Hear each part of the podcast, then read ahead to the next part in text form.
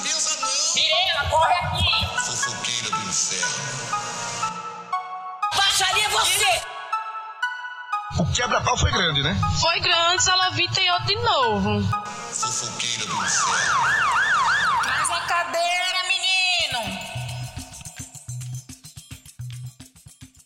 Leila, que horror o que andam falando sobre fofocar. Tu viu? Menina, eu vi e olha, eu particularmente achei um afronte, uma barbaridade, de um negacionismo assim imenso. Não, assim, porque estão negando os serviços que são prestados pela fofoca. O que ela representa, né? A representatividade da fofoca e do fofoqueiro. Sim. A gente consegue fofocando se informar, informar a população, é um, é um serviço de, de informação. A gente consegue se aproximar do- dos outros, mesmo que eles não tenham dado abertura, mas pouco importa. E a Sim. gente ainda se insere em contextos culturais que não são os nossos. Então a fofoca é grande demais pra estar sendo julgada como ela tá sendo. E tem gente que tá falando, gente famosa, que fofoca não edifica. Só que nesse episódio, ouvinte, nesse episódio nós vamos mostrar que sim, fofoca tem sempre uma lição e algo a acrescentar nas nossas vidas. Sim. Vamos evoluir juntos? Bora. Tem uma blogueira que nós vamos chamar ela de Land. Essa blogueira ela gera conteúdos fitness, né, sobre beleza, sobre uma série de coisas relacionadas à beleza e a corpo. E a bichinha recentemente foi assaltada, né? Vamos dizer que ela foi assaltada na cidade do Cabo, que eu não sei nem onde é que fica, mas ela foi assaltada na cidade do Cabo, enquanto estava fazendo suas atividades e gerando seu conteúdo para o seu público, né? E a coitada foi assaltada, levaram um telefone caríssimo dela e ela resolveu fazer uma campanha, né, na internet com os fãs, né, os seguidores, para que eles bancassem o novo telefone. Afinal, ela tá gerando conteúdo para quem? Para eles. E se eles quiserem ter conteúdo, eles vão ter que pagar, né, pelo novo telefone, que ela foi assaltada por estar em um local que já é conhecido como muito perigoso, né, esbanjando seu telefone caríssimo. E a atualização da fofoca que eu tive recentemente é que a blogueira recuperou seu telefone, a Land, graças a uma Segmori que estava em sua calçada. E os, né, os trabalhadores que estavam com o telefone da blogueira passaram para vender o telefone na calçada dessa moça. E a seguidora comprou né, o telefone e comunicou à blogueira. E hoje foi um dia feliz na vida da blogueira, na vida desse mundo, né? De produzir conteúdo que não é fácil, não é um mundo, né? Eu tenho muita pena dessa galera. E hoje é um dia feliz, é um dia para se comemorar, porque a blogueira ela recuperou seu instrumento de trabalho. E não é sobre o aparelho, é sobre o coração. Começando então com o link da rua, ouvinte. Claro que fofoca. Fofoca edifica tanto atorzinho global.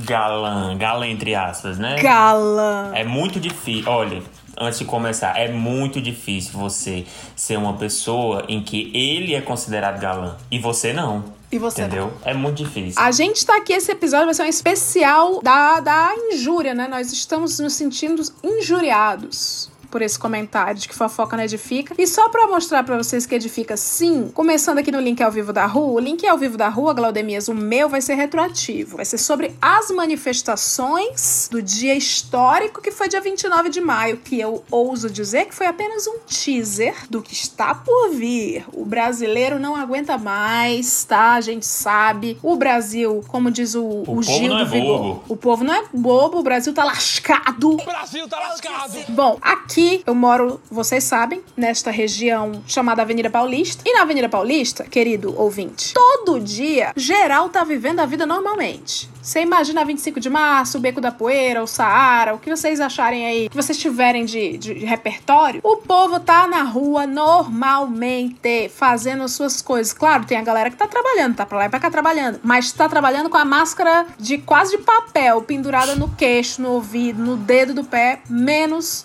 tapando boca e nariz. E aí o povo aglomera pra caramba, é uma grande muvuca, o povo se passando, se relando. Só que no dia 29 de maio, que estão chamando de ai, a aglomeração do bem porque é da esquerda, pode. Sim, meu Sim, filho. É isso mesmo. Sim, é, é isso. Foi uma aglomeração que, na verdade, é, foi a céu aberto, né? Então, assim, existe uma tabela, se você não sabe, você procure tabela de riscos de contaminação da Covid. Nesta tabela, deixa bem claro que se você tá no lugar aberto, de máscara, você tem baixíssimas chances de contaminação, principalmente quando você não fala nada. E devo Ah. dizer que eu não vi uma foto da manifestação que não tivesse, pelo menos, a maioria das pessoas de máscara. As fotos que chegaram Não. até mim, né? E aqui na Paulista, não só estava todo mundo de máscara, como era PFF2, que é justamente a máscara indicada para Não. os profissionais de saúde em lugares fechados de altíssima contaminação. Dá vontade, né? Dá vontade. Então, assim, todo mundo. Se tinha uma pessoa de máscara de pano, vinha três voluntários diferentes oferecer a melhor PFF2 entre eles. Eles estavam quase estapeando pra tapar a boca da pessoa e o nariz. Então, assim, foi tão organizado e o povo tentando se distanciar fisicamente. Em alguns pontos não deu, claro, em outros sim, mas enfim, lembrando, local aberto, PFF2, que é máscara de lugar fechado. Tá, a fofoca que eu tenho pra fazer é que assim, ai, o povo falando, eu quero é ver em São Paulo, quando daqui 15 dias vai aumentar o número de casos. Meu amigo, eu vou te dizer que capaz dessa manifestação baixar o número de casos, porque o, dia a dia é bruto. O sistema é bruto no dia a dia, o povo está cagando pra segurança. Agora, dia 29 foi bonito. Eu acho que o dia 29, daqui a pouco, o João Dória tá mandando o povo fazer manifestação pra poder ganhar máscara grátis. Não, mas assim, eu acho muito bonito é a senhora Dona Marluz dizer que vai ser a manifestação que aconteceu agora, dia 29, que vai subir os casos de infecção. Porque até agora, esse povo feio com essa camisa. Ninguém vai. Ninguém quer recuperar a bandeira do Brasil, tá bom, Luciano Huck? Fique só você com verde e amarelo. Eu tô cansado dessa cor. Acho engraçado que agora que essa vai ser a manifestação responsável por aumentar o número dos casos. Até, até acho que algumas semanas antes, estava tendo manifestação desses babaca e ninguém se falava. Pelo contrário, se você ia criticar, enfim, a gente sabe o que acontece quando você critica um, um Bolsonaro. Mas tu, tu tem alguma fofoca aí da tua rua? Que tu tenha visto as coisas? Tenho. É uma fofoca meio chata, assim. Queria que fosse mais engraçada, né? Não é uma fofoca, não, né? É um link direto da rua. A gente não faz fofoca. Né? É, É, part- é um jornalismo. Um jornalismo. Esse é um momento, na verdade, É. de correspondência. Sim. E os sim. Scamparini no telhado, eu já falei. Aqui na minha comunidade teve um, um rapaz, assim, que é, é uma pessoa bem quicha por todo mundo. Todo mundo gosta dele, né? Vou chamar de Edson, Edson Celulari. O Edson Celulari ele é muito querido por todo mundo. E aparentemente ele está com aquela doença. Tudo indica, todos os sintomas indicam pra isso. Só que o problema é que Edson Celulari, que todo mundo achava que ia ser uma das pessoas que se pegasse não sei porque todo mundo achava isso, mas pelo menos na minha família todo mundo achava que se ele chegasse a pegar ia ser uma pessoa que iria se comportar. Edson está saindo de casa todo dia e quando alguém questiona ele por que ele não tá em casa, ele pergunta: Eu não tô com nada. Você tá vendo se eu tô com alguma coisa? Isso é preconceito? Agora é preconceito comigo porque eu tô gripado? Então tá bem chato de ver isso porque ele tá querendo visitar a família e aí a família, a mãe dele já é uma senhora idosa e aquela coisa não tem consciência e é difícil de explicar. Enfim, ainda bem que não é da minha. E sobre Preta Gil, tudo normal, tá, gente? Voltaram, foi só realmente o final de semana e sabe-se lá por que não se reuniram, mas compensaram se, se aglomerando as 12 pessoas no sábado e no domingo. Olha tá só, era o 29 de maio deles, né? Eles fizeram a sua própria, a sua própria manifestação. Dessa vez é uma manifestação contra mim. E normal, tudo, tudo de novo, tudo novo de novo. Que merda. Literalmente. literalmente. Literalmente, Eu literalmente, pense- que merda. Parei pra pensar, mas é isso aí mesmo, é a verdade. Vamos falar de economia. A gente sabe, amigo fofoqueiro, a gente sabe que a pandemia está braba para todos nós, isso porque o quê? A gente está na maior crise sanitária do país. É uma crise que já provocou a escassez de recursos de proteção e de Sim. higienização. Lá atrás não tinha máscara, tu lembra? Não tinha máscara, não tinha EPI. O, a recomendação quando não tinha máscara. Tu lembra desse tempo? Eu bota a mão no cotovelo na cara. Não, todo mundo, todo mundo deu banho na batata, né? Todo mundo. Eu Ai. lavei muito pimentão com Dove, mas enfim. É, essa crise que já provocou escassez de proteção e higienização desses recursos que podem salvar a vida, ela continua. Agora a gente não tem vacina, né? Então, enquanto o governo leva este um ano sabático para pensar no que, que ele vai fazer na compra da vacina, Mas assim, no tempo dele, tá? Ninguém tá tempo- pressionando. Não, não. Sem, pre- sem pressão, sem pressão. Enquanto ele leva esse ano sabático e faz esse plano de imunização aí que preste, a gente que é o povo, né, vai se virando como pode para se proteger. Lembrando que uma das medidas de contenção da contaminação é justamente se higienizar. Só que o preço dos itens de limpeza, gente, os, os- os itens eficazes, tá? Os bons, os bons. Num cenário desses, porra, o preço disparou. O homem disparou, disparou, disparou. Deixou muita gente à mercê dos produtos de qualidade duvidosa. Aqueles mais requenguela. Pois sim, e é por isso que hoje a nossa sessão de economia, ela vai ser de suma importância para quem precisa manter a sua casa limpa, para fazer a faxina escutando a gente, fofocar, compartilhar. Quase saiu fora. Quase, quase, quase. Já vieram cinco, cinco tweets na, na- me mencionando, dizendo, por favor, não fale aquela palavra com F. Então, pra você, pra você que vai fazer a faxina escutando a gente, a gente vai saber, com a ajuda dos ouvintes correspondentes, o preço dele, o desinfetante artesanal. Produtos de limpeza, beleza, beleza, beleza. Alô, Dona Maria. Alô, Dona Josefa. Alô, Dona Teresa. Produtos de limpeza, beleza, beleza, beleza. Que, particularmente falando, eu acho ele o mais cheiroso de todos. Até mais do que esses É de marca. mesmo? Eu acho. Eu acho que tem uma coisa afetiva. não sei. eu... Aquela com o- dedinho sendo carcomido é um, de um É, jeito diferente, né? Sim, tem toda uma história, sim, tem toda uma, uma coisa de, de realmente infecção desde a infância. O desinfetante da garrafa PET, aquele que vem na garrafa de 2 litros, que era de uma Coca-Cola, você sabe que era, que o carro da rua não levou. Na verdade, às vezes que sua mãe quis deixar lá na sua casa, já para poder reaproveitar. Minha mãe faz isso. É o desinfetante tosco, de coleitosa, provavelmente tóxico para quem usa e ineficiente contra o coronavírus, mas financeiramente acessível para a população e se você também tem uma memória afetiva com esse, esse desinfetante, por favor, não me deixe só. Assim como vocês não me deixaram só com Power Couple, não me deixe só com desinfetante carcomido.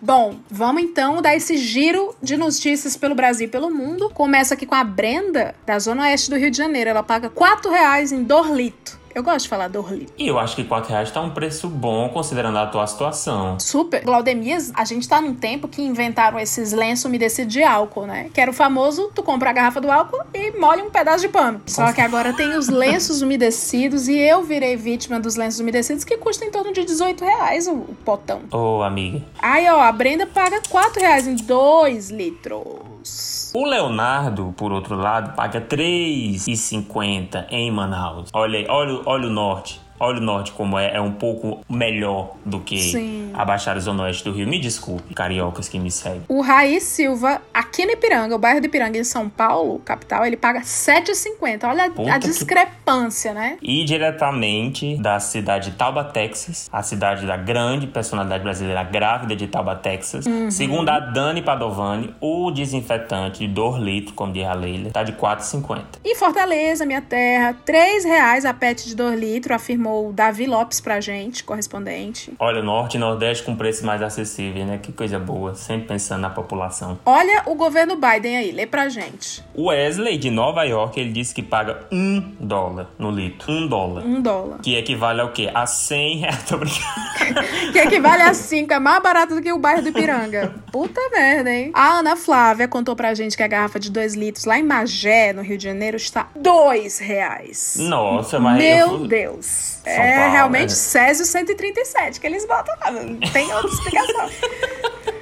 É o lambedor. É o É o lambedor, lambedor.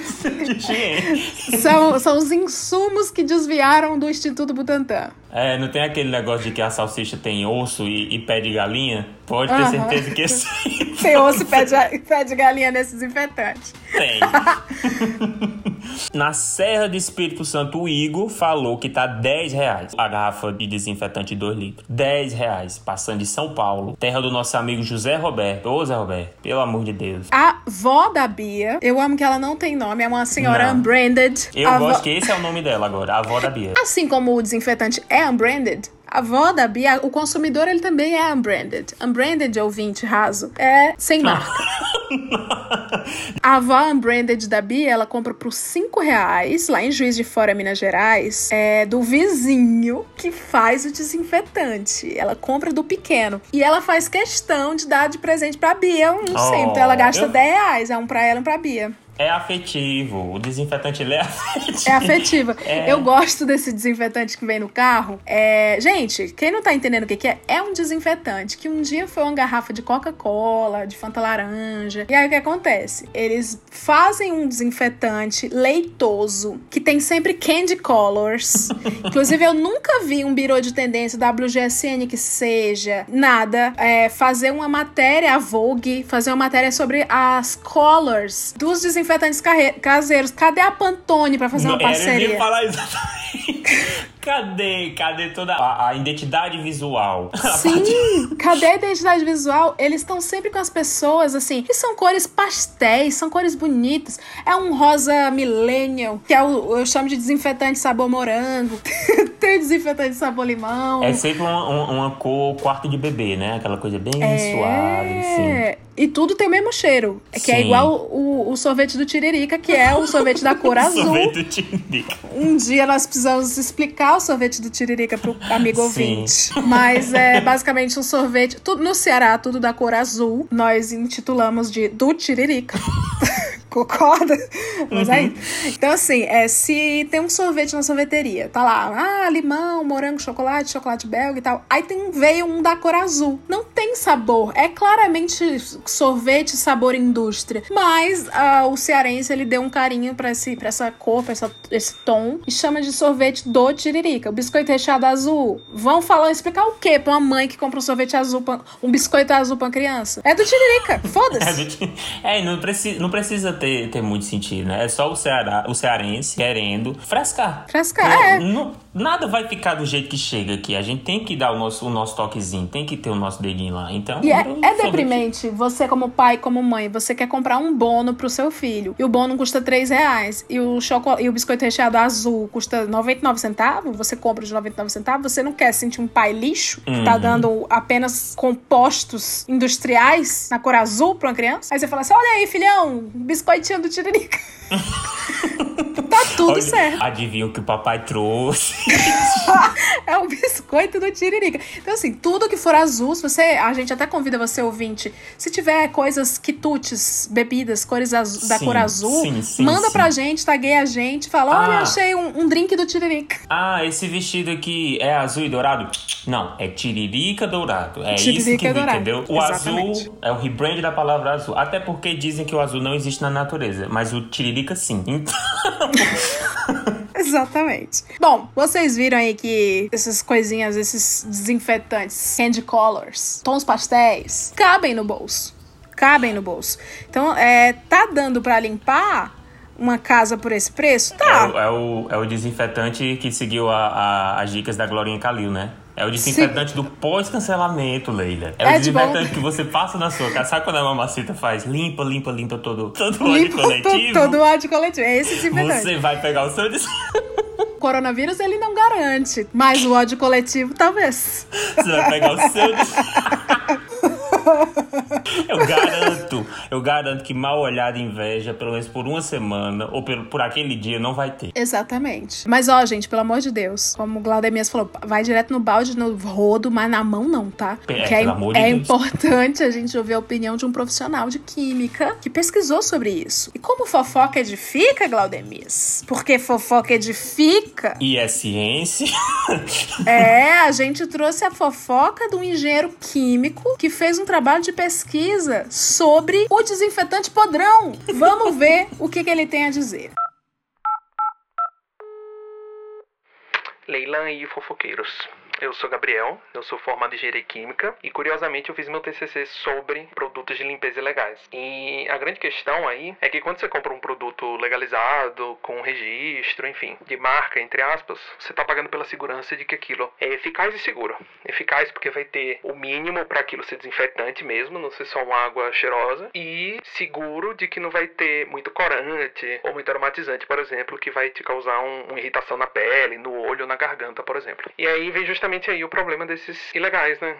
Eles podem não ter o mínimo do, do que precisa para ele ser desinfetante de fato. Ele também pode ter a mais de corante, por exemplo, ou aromatizante. Aí você pode ter um, uma reação alérgica, por exemplo, ou uma irritação nos olhos, na pele, na garganta. E você sequer vai ter para quem ligar para reclamar, ou uma embalagem para levar para o hospital para falar: olha, nossa, foi a isso aqui que eu me expus. Você vai ficar completamente desprotegido, correndo o risco de se expor a uma substância tóxica sem que ela desinfete o seu ambiente. Então, no frigir dos ovos, vale apenas zero você comprar um, um produto ilegal como esse, justamente pela falta de segurança. Ai, chegou a hora da partilha dos hosts. Eu, eu, né, eu gosto de seguir o conceito do episódio e foi me dado um brief de um episódio focado em fofo, com partilhas enquanto coisas edificantes e eu trouxe a um- uma partilha de um arquiteto. Sim. Fiz essa piada infame. Tá, edificante. Ok. E essa, essa, essa partilha, ela sai diretamente do grupo de apoiadores do Hoje Tem, que inclusive você pode estar lá se você assinar o PicPay. Já vou fazer esse merchan. E, embora não tenha problema dizer o nome da pessoa, eu vou preferir trocar o nome para poder seguir, para seguir o nosso conceito aqui, né, de que são pessoas, são celebridades passando por essa situação. Então, a nossa ouvinte e amiga de grupo do Telegram, Suzana Vieira, a grande Suzana Vieira, ela mandou esses dias, porque ela sabe que eu também sou arquiteto, a foto da, da televisão dela, assistindo A Tarde é Sua da Sônia Abrão. Ela lembrou de mim, não sei porquê, não entendi essa associação, a Sônia Abrão com, comigo, achei um pouco, um pouco horroroso, na verdade, porque eu gosto muito da Sônia Abrão. E uma pessoa do grupo, uma segunda pessoa no grupo, que eu vou chamar de Milton Cunha, porque é uma pessoa... Sim, aquele que analisa, que analisa o grande, o grande brasileiro Milton Cunha, sim. Que fala, fala assim, esplendor está maravilhoso. Tem um áudio dele maravilhoso que ele fala que ele vai, uma cauda dele vai ter não sei quantos metros e ele vai le- levantar a cauda em uma revoada de 700. Não consigo fazer. de 700 uirapurus. Vou sair.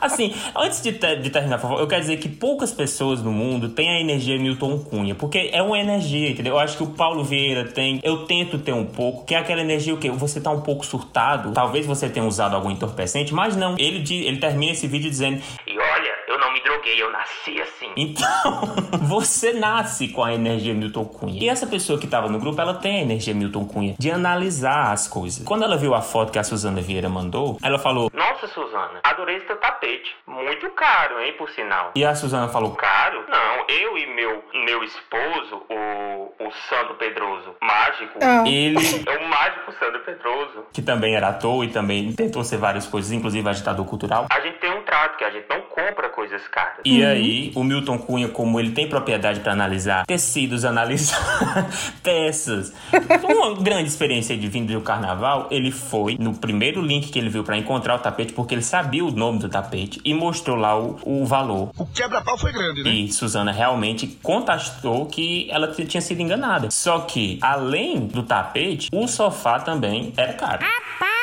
Então, teve esse, esse orçamento aí, as pessoas fizeram um orçamento pra Suzana, pra ela saber que talvez o trato dela e do Sandro tinha sido quebrado e ela não sabia. E Suzana se sentiu traída. Ah, meu amor.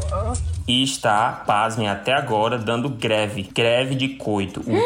O Sandro Pedroso está dormindo até hoje. Isso tem mais de, eu acho que duas semanas, tem para mais de duas semanas. Tá dormindo no sofá por ter ousado comprar um tapete caro em pleno, em plena política econômica de Paulo Guedes. Não é prioridade.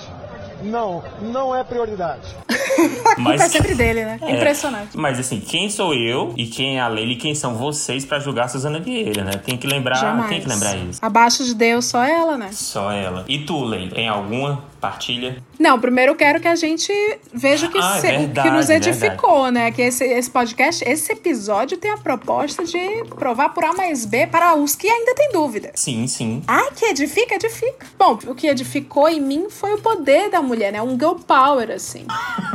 É um, o poder um- da mulher sobre o homem. É uma emancipação, né? É Sim. sobre isso, né? Eu- Sim.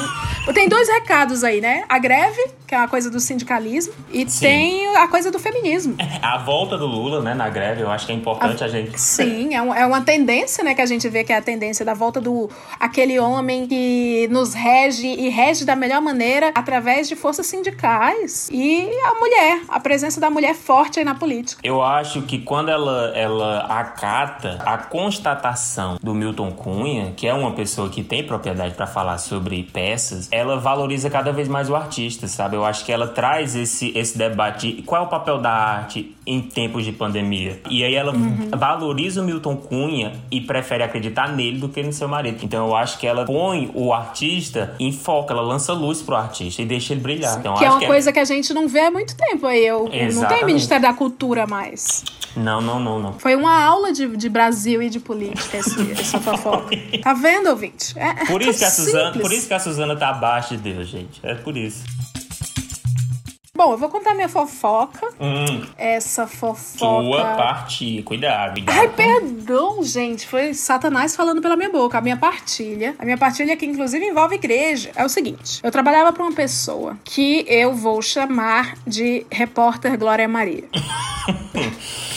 A repórter Glória Maria, ela era casada já há 36 anos, talvez, com o grande eh, jornalista Caco Barcelos. Era um casal lindo, 35 anos de casado, e eu sempre tava na casa deles, eram uns fofos comigo. Naquela época eu namorava, e aí a Glória Maria me chamou. Ela nunca tinha sido. ela- ele- na verdade, a Glória e o, o, o Barcelos, eles eram casados, tinham três filhos. Todos adultos. Vamos dizer que o teu namorado, ele não vai ter um personagem talvez importante, mas vamos dizer que é o Rakan da novela Gênesis, que na verdade não existe. Que não existe, É, exatamente. Meu- mas eu só namorava o Rakan, da novela Gênesis, exatamente. Tem muito personagem. Atenção, departamento de infográfico, hein? Muito personagem aí. Sim, sim. E ela tinha três filhos, né? O Guinho, o Zezinho e o Luizinho. Luizinho era, assim, o cão. Luizinho fazia tudo de errado. E a Glória Maria, como ela tinha... Ela era arrimo de família, por mais que fosse minha chefe, ela era arrimo de família. Então ela tinha pra bancar... O, o Caco Barcelos estava desempregado. Ela tinha três filhos é, quase adultos, né? Minha nossa. Ainda tinha herdado vários sobrinhos da irmã e, assim, ela mantinha todas essas pessoas. Ao todo, na casa da Glória Maria, tinha, digamos que 15 pessoas. E ela ia casar, só que assim, ela nunca tinha casado nem na igreja, nem no papel com o Caco Barcelos. Ela só resolveu casar, celebrar esse casamento, porque ela queria que a- os avós, que estavam já velhinhos, vissem ela casar. Sim. E me chamou. Chamou eu e chamou o. Qual era o nome do meu namorado? O Rakan. O Rakan da novela Gênesis. Então fomos eu e o Rakan da novela Gênesis lá pro Paraná, onde, onde Glória Maria morava. Chegando lá, a gente se deparou com. ahm, que assim, gente, era minha chefe remota, tá? Chegando lá, a gente se, se deparou com essa casa, com muitas pessoas, tudo muito acontecendo ao mesmo tempo e tal. Imagina que cada. O Guinho, Zezinho e o Luizinho tinham a namorada. Não, mas tá, casa, tá quase a casa do Aprender Gil aqui. É mal Sim. desse naipe aí. Tinha namorada, essa namorada sempre levava a mãe e o pai e a tia. Nossa, então era uma casa muito frequentada. assim. Mas era o casamento dos sonhos da Glória Maria e eu tava lá pra, tipo, dar essa força. Como vocês sabem, eu amo me maquiar. E eu fui tunada de, das minhas melhores maquiagens, gente, assim. Eu levei Givenchy, eu levei Dior, eu levei MAC, eu levei eh, Too Faced, todas as marcas boas que eu tenho. Não, eu não sei que nada disso, mas eu acredito. E Glória Maria, como eu falei pra vocês, é chefe de Leila? É chefe de Leila, mas como arrimo de família, sobrava muito pouco realmente, assim, eu vi a realidade. Eu vi uma realidade em que eu estava com um padrão de vida mais alto do que a minha chefe. Eu não tenho filho, né? Eu só namoro um, um discípulo, enfim, é isso. Meu discípulo não gasta muito, é só um vestido e uma, uma faixa, né? Então, ele não pode É ficar só, é só uma coisa pra poder ir, valeu. Aí cheguei lá. E é do Antigo Testamento, nem discípulo ele é. Naquela época ele gastava ainda menos. Nem teve upgrade. Caso Eu ele nem vi- existe mesmo. E ele ainda nem existe, ainda tem essa questão. Tem ele gasta detalhe. menos ainda. É. Aí cheguei lá, eu vi que Glória Maria tinha um vestido muito simples, muito humilde. E Glória Maria só ia passar um batonzinho. E eu lá, toda preparada pra ficar a drag queen. e eu me dei conta que era uma realidade bem humilde. Aí eu falei assim: não, eu vou maquiar a Glória Maria, né?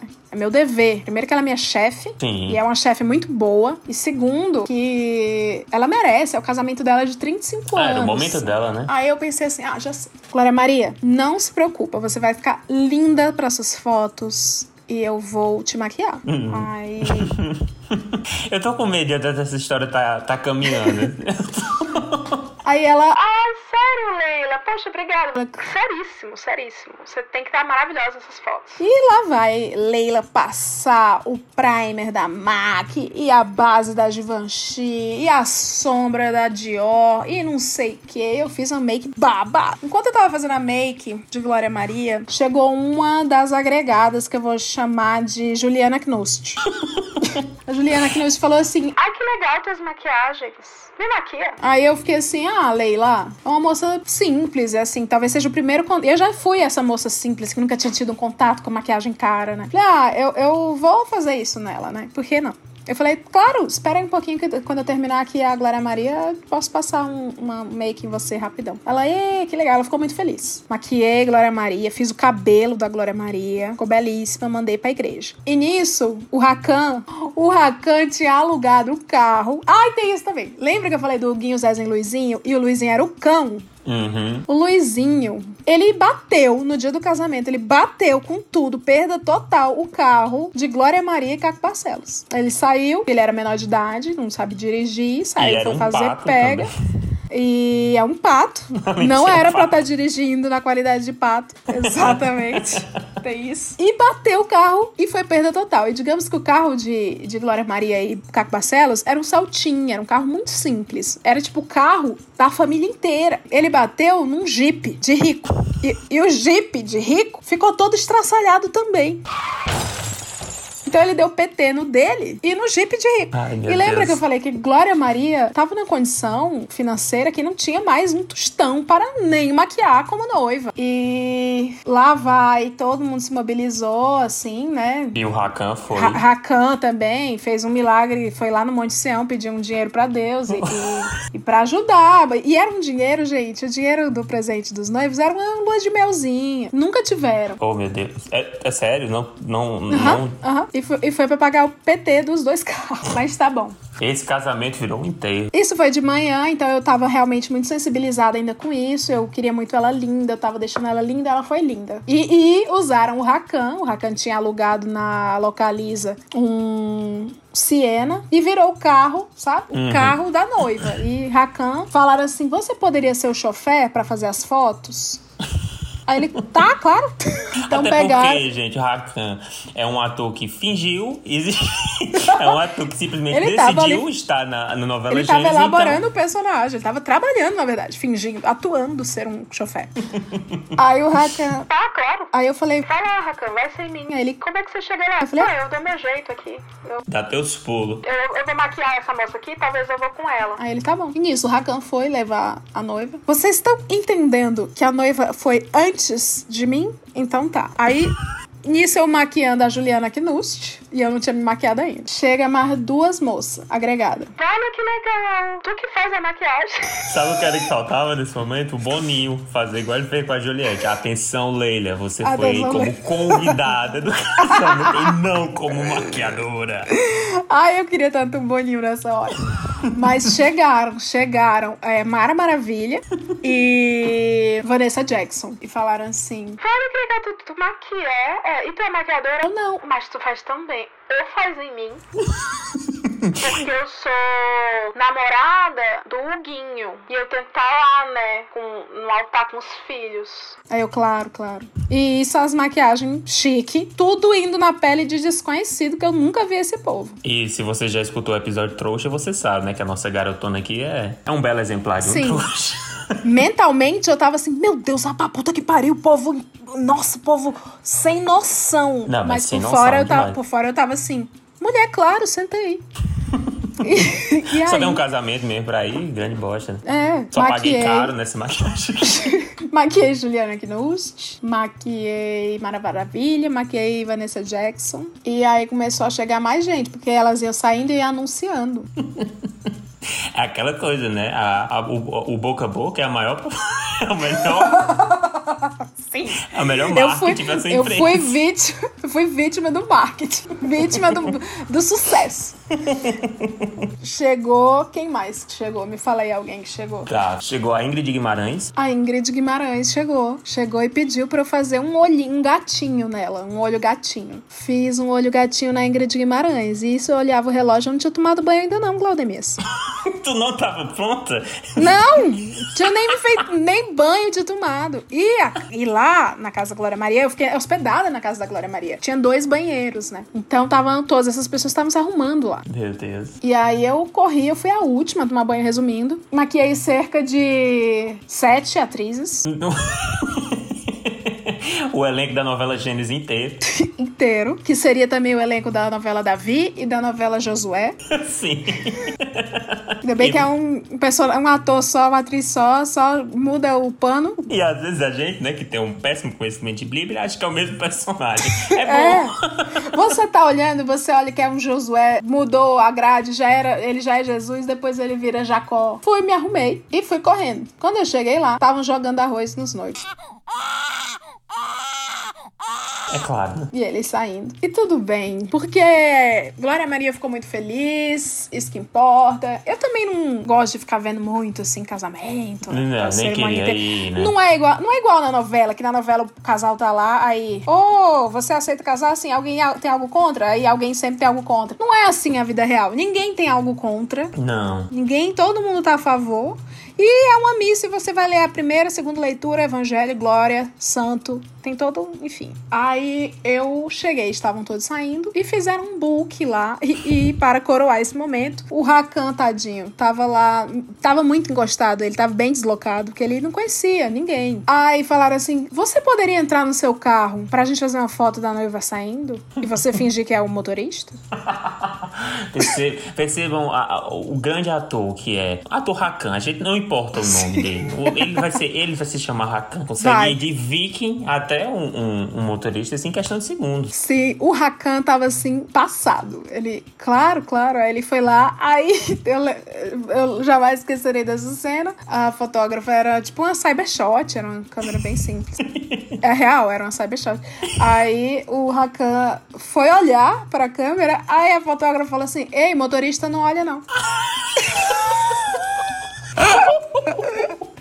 Eu amo essa tour. Não. Eu amo essa tour. Mas foi isso, mas eu fiquei muito feliz que Glória Maria e Caco Barcelos ficaram muito felizes e, enfim, é isso. O que aprendemos? No, no que isso edificou? Solidariedade. Que motoristas Fazer o não bem-. Motoristas não têm o direito de olhar para uma câmera. Eu acho que é uma denúncia, né? É uma Sim. denúncia à situação dos motoristas. É sobre a uberização das profissões. Você vê aí, você tem o Iramafitani e agora o Rakan, dois atores que estão tendo que se passar por motoristas para poder sobreviver a essa Sim. Crise, né? Eu acho que Fazer o bem sem olhar quem também. Sim, a, gente, a sim. gente tava ali. Eu tava sem conhecer aquelas pessoas, mas elas simplesmente apareciam. E eu entendo hoje um pouco como se sentem pessoas caridosas, e que não é o meu caso. Eu vivi essa experiência pontual.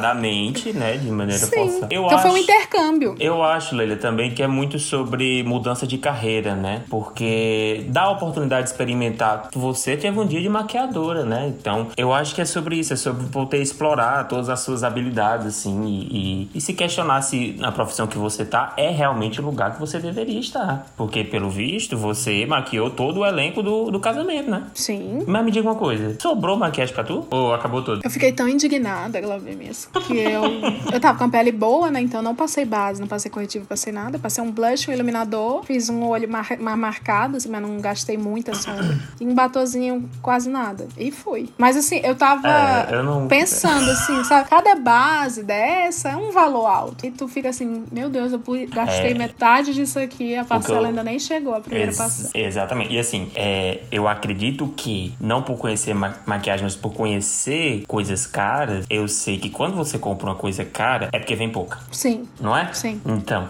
as poucas vezes que comprei coisa cara é porque vinha muito, é bem pouquinho. É tipo você compra- comprar um- uma comida cara e ver assim só um. Só dá pra você ir mal. É como te pedirem um Yakult. Sete pessoas te pedirem um Yakult. É um bom exemplo. É tu tá você abrindo abrir- Yakult aí. Ai, tu vai tomar Yakult? Ou me dá um pouquinho. É você abrir o tic-tac na sala e várias pessoas pedirem, ei, me dá um, me dá um, me dá um, e no final você pegou só um tic-tac.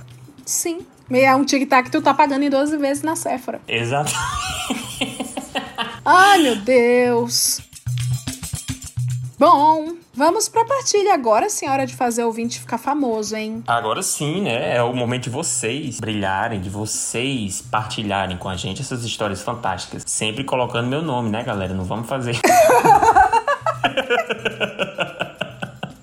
tô brincando, tô brincando. Tudo bem se esquecer. Só vai ter um julgamento enviesado. E esse programa vai agora dar conta da vida de vocês como se a gente importasse. Porque não necessariamente a gente se importa, a gente se diverte. Por isso, se você aí tá afim de divertir esses dois, esses dois hosts aqui, então você vai mandar a sua partilha. Eu quero todo momento falar a palavra proibida. Não pode. Isso é Satanás fazendo a obra, né? É, é, com certeza. Você vai mandar a sua partilha para contato@hojetempodcast.com e a gente vai ler com todo respeito e carinho, sempre preservando seu nome. Diz lá no e-mail que você não quer que diga seu nome ou então diz que pode dizer seu nome. Facilita, já coloca a celebridade que você quer. Se não, a gente vai trocar sempre naquele esquema. A Leila é um pouco mais requintada, eu, elenco B da Record.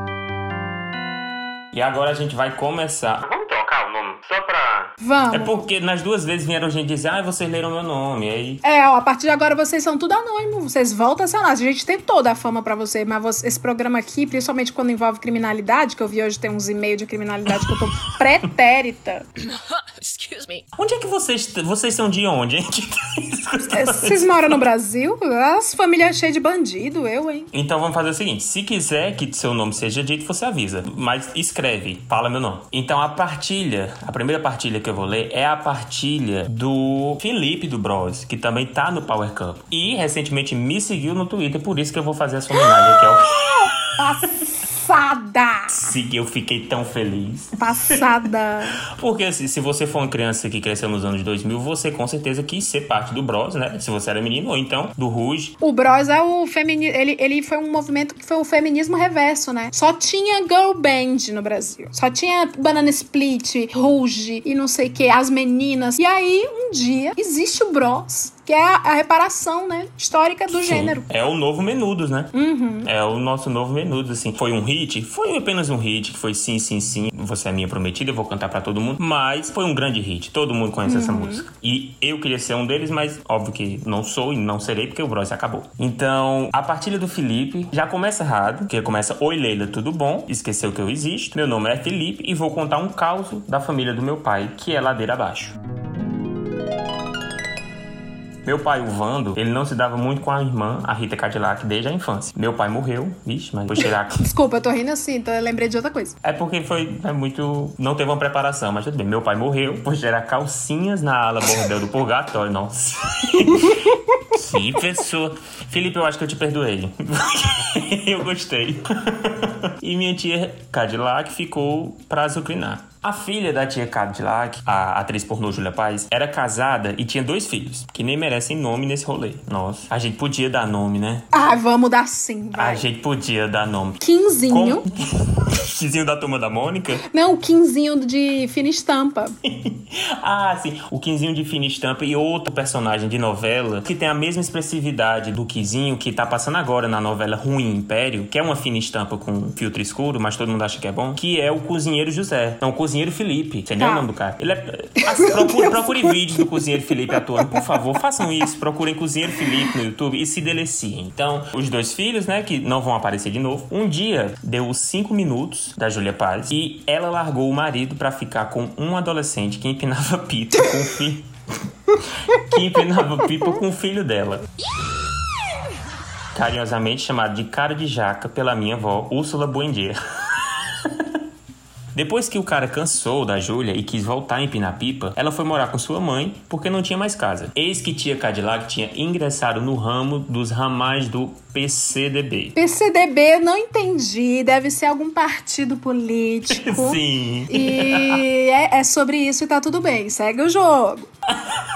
Aonde esse podcast está chegando. Consistia em ter um telefone em casa e ficar passando ligação do presídio. Para as pessoas aqui fora. Polícia nem adianta me perguntar nada, porque eu não me relacionava com esse povo. Ai, eu... deve ser pastoral da carcerária, PCDB, É, deve ser alguma é o- coisa assim.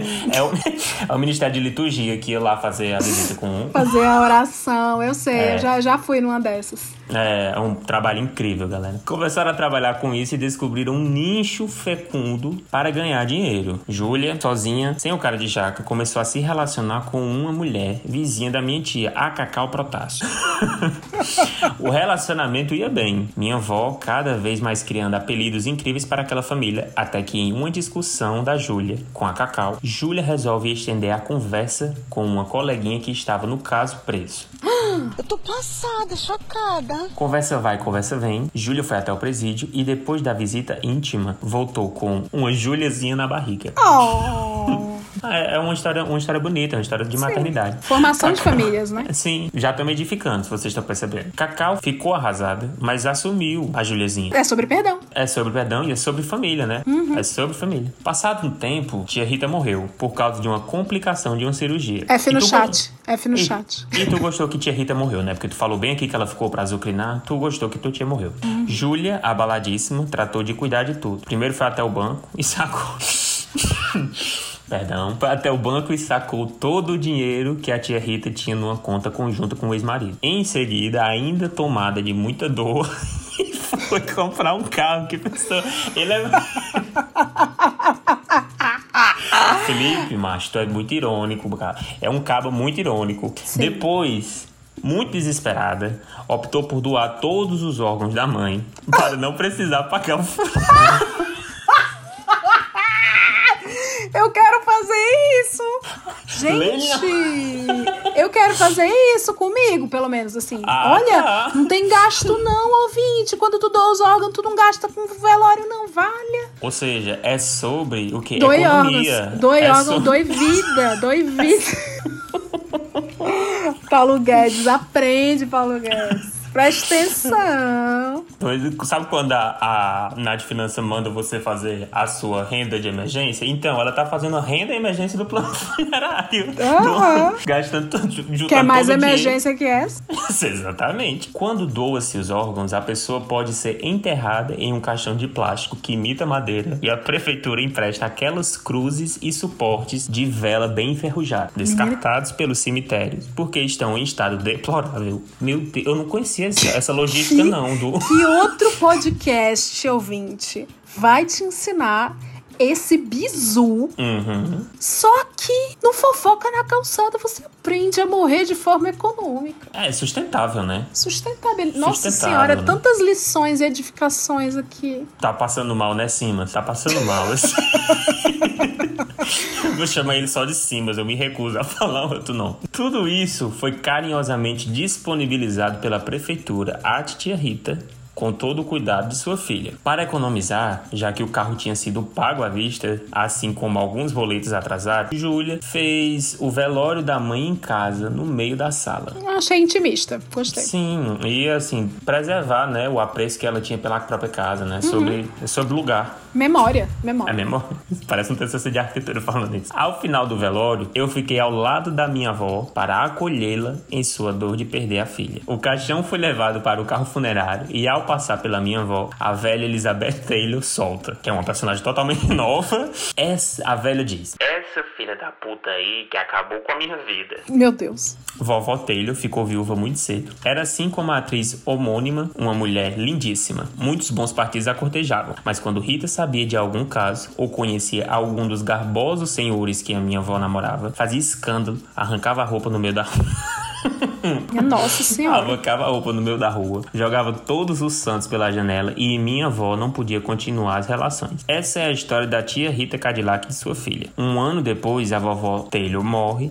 e a história de sua morte merece um outro capítulo. F no chat pra Vavó Taylor também. Pra vovó Telho. Menino, babado. Que eu me senti muito edificada por essa, essa partilha. Perdão. Vários, vários pontos importantes, né? Desde sustentabilidade, const- construção de família, né? Constelação familiar, né? Constelação familiar que é só estrela aí. Sim. Finanças, né? Sim, Por que e- choras, Nath, finanças também? Denúncia da situação carcerária do Brasil, né? Importante falar sobre isso. Sim, mencionou uma, uma classe que poucos falam, que é realmente invi- invisibilizada. A atriz pornô Julia Paz, ela tem uma jornada que ela começou, você vê, a história era sobre Rita Cadillac. Sim. E de repente ela se torna a heroína. A protagonista A da sua própria protagonista. história, né? Sim, sim. É sobre sororidade, né? Uma mulher passando protagonismo pra outra. Mesmo que a força. mesmo que a fosse. E uma mulher se doando, né? A gente vê uma mulher se doando até depois de morta. Ela se doou. Foi doada, no Cacau, caso. a Cacau adotando, né? Recebendo a, a, a Juliazinha, né? Nossa, perdão, perdão pra caralho. É. Lindo, lindo, lindo, lindo. É, Lindo. Simas, Simas, isso aqui é pra você. É. Infelizmente não vai poder discutir, né? Com a sua esposa, que eu não lembro o nome, porque... Enfim, né? Vamos para a próxima partilha. Essa partilha aqui é sempre muito respeitosa. Eu, eu preciso lembrar você, ouvinte. Ela é de Ticiane Pinheiro. Olá, Leila Glaudemias. Minha bisavó foi a mulher mais sensacional que eu já conheci. E os casos dela são maravilhosos. Então vou partilhar uma história dela. O tanto que a minha bisa era esperta e a minha avó era lesa, sério. Minha avó era uma criança. É muito estranho, né? Pensar numa avó criança assim. Você Sim. dá, dá um pequeno tilt. É, na verdade é fácil pensar. Quando a criança se chama Vanusa, você já imagina ela com cara de velho. Ou Maria. Sim, a, um, bebê, um bebê Agenor é o bebê idoso. Então. Minha avó era criança e uma vizinha chamou ela no portão. Chegando lá, a vizinha entregou uma vasilha, uma vasilhinha tampada pra ela e falou: Eu fiz doce hoje e eu separei um pouco pra você. Minha avó saiu toda feliz, abraçada com a vasilha, foi pra casa. Até aí, tudo bem. Se não fosse o fato de que essa vizinha e a minha bisa não se davam bem. Mirela, corre aqui! E que a vizinha vivia infernizando a minha avó pra abalar a minha bisa. A minha avó chegou em casa toda felizinha. Mamãe, mamãe, a vizinha fulaninha. Vamos, vamos dar o nome pra vizinha, vai. É a Red Salles. Mamãe, mamãe, a Alex Salles fez doce e mandou um pouco pra gente. Que a minha bisa tirou a tampa da vasilha, tava cheia de cocô de cabrito. Pois muito que bem, a minha bisa jogou os cocô de cabrito fora, vai no quintal, encheu a vasilha de cocô de cachorro, chamou a minha avó. Eu amo que ela usou a criança de de UPS, né, de Sedex, é, chamou minha avó e mandou voltar na vizinha. Chegando na vizinha, a minha bisa fala que a, a, a, a bisa foi junto. Foi junto com a vizinha. A bisa foi lá e disse assim: a minha filha me contou que você fez doce e separou um pouco pra gente, pois eu vim aqui te agradecer, meu anjo, pessoalmente. Eu separei os docinhos que tinha lá, tá? Em casa. Eu vim trazer sua vasilha de volta. Muito obrigada, tá? Porque é falta de educação devolver a vasilha vazia. Eu espero que esteja do seu agrado. E foi embora. A vizinha nunca mais falou com nenhuma das duas. E é isso, gente. Terminou assim meio sem ápice. Mandou um beijo pra gente, Glaudemias. E continuem arrasando. Muito obrigada. Muito obrigado. Eu gostei. É sobre compostagem, né? Sobre permacultura.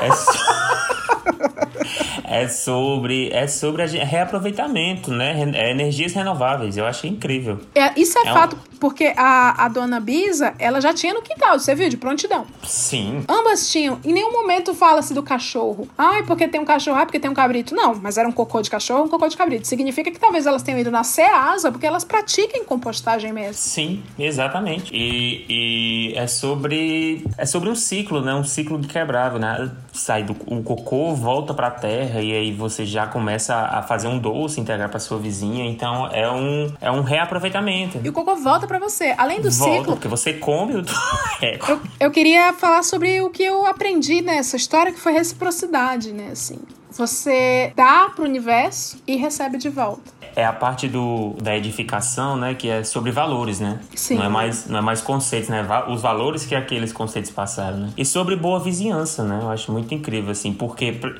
preste atenção, a vovó, a vovó que eu esqueci o nome dela, a avó sem nome, ela não ficou com a tapaué da, Le, da Arlete Salles. Ela não ficou, ela devolveu. Uhum. E isso é uma prova que você é um bom vizinho, quando você devolve a tapaué. Porque a pessoa que rouba uma tapaué, ela não tem um pingo de dignidade. Você não confie. Essa pessoa, ela tem um- uma alta capacidade de poder lhe matar. Tem uma outra reflexão que eu observei agora que eu ia deixar passar batido, que é nós estamos muito mal acostumados com essa coisa da- do cyberespaço, né? A internet ela nos ensinou a bloquear. Quem, nos, quem é nosso desafeto. Ah, eu silencio, eu bloqueio, eu dou É, unfollow. Sociedade líquida, né? Sociedade líquida, olha como era sólida, literalmente, é- esse relacionamento, porque ela foi, ela se deu trabalho. Talvez de não sólido, né? Talvez pastoso. Talvez pastoso. Sociedade pastosa, exatamente. As relações É afetivas parte eram do Balma, pastosas. gente. É lançamento pela intrínseca. o Balma tivesse vivo, ele ia fazer o publi do Ariel Líquido. Bom, é... Eu vi uma, eu vi hoje no Twitter, tipo assim, as- o amor é líquido e nós passa o rosto. Meu Deus, eu vou adotar isso pra minha vida. Ai, amei. Ai, como eu amo. Mas é isso, ela, ela se deu esse trabalho, então ela É, não simplesmente demais. bloqueou. Elas se odiavam, se odiavam. Se bloquearam, elas se visitavam. É isso. Sim. Isso é política, é alianças. É algo meio Game of Thrones, é um, é um jogo silencioso, assim, do nas primeiras temporadas, né? É sobre estratégia de, de guerra também, né? Total, total. Sim, mas, gente, sim, mas olha, eu espero muito que esse episódio chegue em você. E que você repense, né? E que você repense. Repense. Repense o seu papel como galã. Será que realmente a palavra galã não tá sendo mal utilizada? Vamos, vamos repensar, assim, mas... Ai, meu Deus. A próxima partilha é da Araci Balavanian. Qual era o nome dela no, no site de baixo? Era a Cassandra. A Cassandra. Leila Glau. Cham... Pode me chamar de Glau, sim. Na verdade, muita gente me chama de Glau. Super... Até porque Glaudemir, eu, eu sei que Glaudemir é um nome estranho, então pode me chamar de Glau. Já me sinto íntima sentando na calçada. Essa é a intenção. Primeiramente, eu gostaria de dizer que estou amando o quadro de fofoca do Hoje Tem. Para nós que respeitamos a pandemia, ou tentamos, ao menos, e somos, e somos amantes de uma boa partilha social, está sendo, no mínimo, agonizante não poder estar perto das fofocas e da vida alheia. E esse programa tem trazido um cheiro desse mundinho pra gente. Obrigada. S2. Muito obrigada. É sobre isso, mas assim, pare de chamar de quadro. Isso aqui é um programa, mulher. Isso aqui é um programa. Você não ouve o, o assunto? O assunto é um programa e traz informação. Esse aqui é um programa que traz informação. Por que, que a Renata Lopretti é jornalista e a gente não? Não, tô zoando. É, é sobre isso, né? É sobre isso.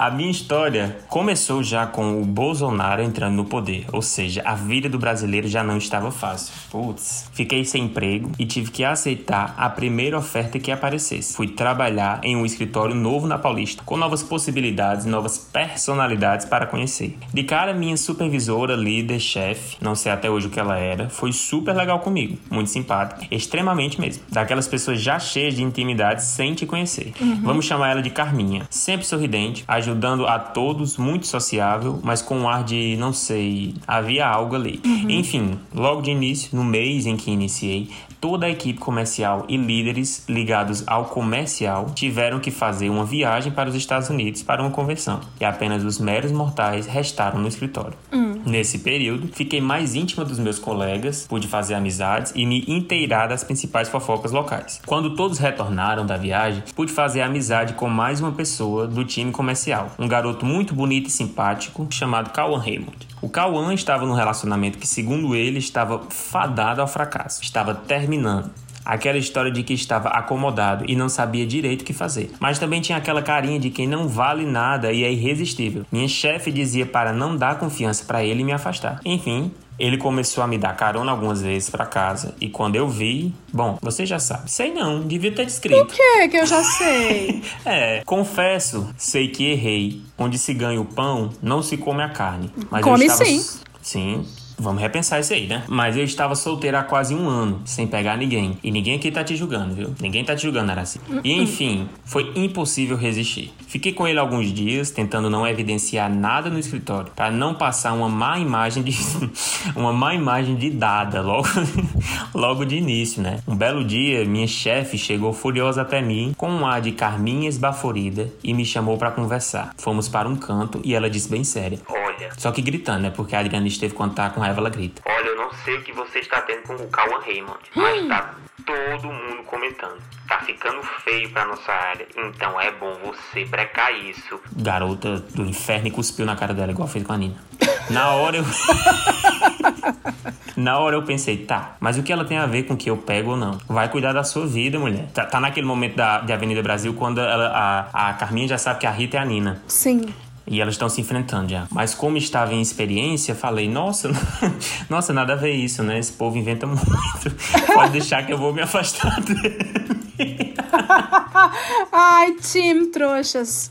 Ai, ai. Engoli a seco essa intromissão à minha vida pessoal, mas ok. Ela parecia ser tão legal em todo o resto. Imaginei que estivesse preocupada comigo. Desde esse dia até alguns depois, ela mal olhou na minha cara, sentava do meu lado e não me olhava. Falava ríspida comigo e eu estava me sentindo bem mal com a situação. Como se estivessem deturpado a imagem da nossa área. Como se isso fosse possível. Fui investigar e fui atrás de um dos maiores fofoqueiros plantonistas do escritório, o Léo Dias. Ele tinha que saber. Contei para ele o que aconteceu. Ele fez uma cara de incógnita e não me falou nada. Em outro momento, ele me chamou para um canto e soltou: Meu Deus, você tá pegando o peguete da sua chefe. Fiquei. Uma ótima história. Fiquei horrorizado. Como Cauã seria tão cara de pau a ponto de pegar a chefe e a liderada? Detalhe: ela era casada com o Murilo Benito. Ok, ok. e ele com o relacionamento terminando. Léo me contou que Cauã Raymond disse a ele que ficou com ela durante a convenção de vendas e que então eles deviam estar se pegando. Fui tirar satisfação com o moço, chamei para tomar um café e soltei tudo. Falei que era um cafajeste, de pegar as duas e que ele estava até podendo me queimar junto com minha chefe. Ele caiu na risada, achando a situação engraçada e se sentindo bonzão pegador da história. E ainda disse: Quem é ela para ter ciúmes? Ela é casada, ela tem que sentir ciúmes é do marido dela. Oh! Que cafajeste. te- É o cafajeste coerente. Se fosse televisionado, eu, tinha- eu teria adorado esse diálogo aqui. Eu teria amado. Uhum. Mas trata de vida real, né? Faltou um pouquinho de, de maturidade emocional. Sim. De responsabilidade, na verdade, emocional, né? Me senti enganada. E burra de não ter visto. Coitada. E burra de não ter visto os sinais dela antes. Ela sempre falou pra eu não ficar perto dele. Eu só não imaginava que era pra não mexer na marmita dela. Chamou de marmita, chamou de pão com ovo. A partir daí, come... PF. A partir daí, comecei a ver os sinais. Os dois saíam juntos para tomar café algumas vezes e um dia ela até chegou minutos antes dele com o cabelo molhado. Hum, já sabemos, né? Calor, né? Tá uma quentura. Aham. Foram tomar um banho. Me sinto mais burra ainda. Perdi o peguete e agora minha chefe me odiava. Mas eu não fiquei mais com ele. Enfim, o tempo foi passando.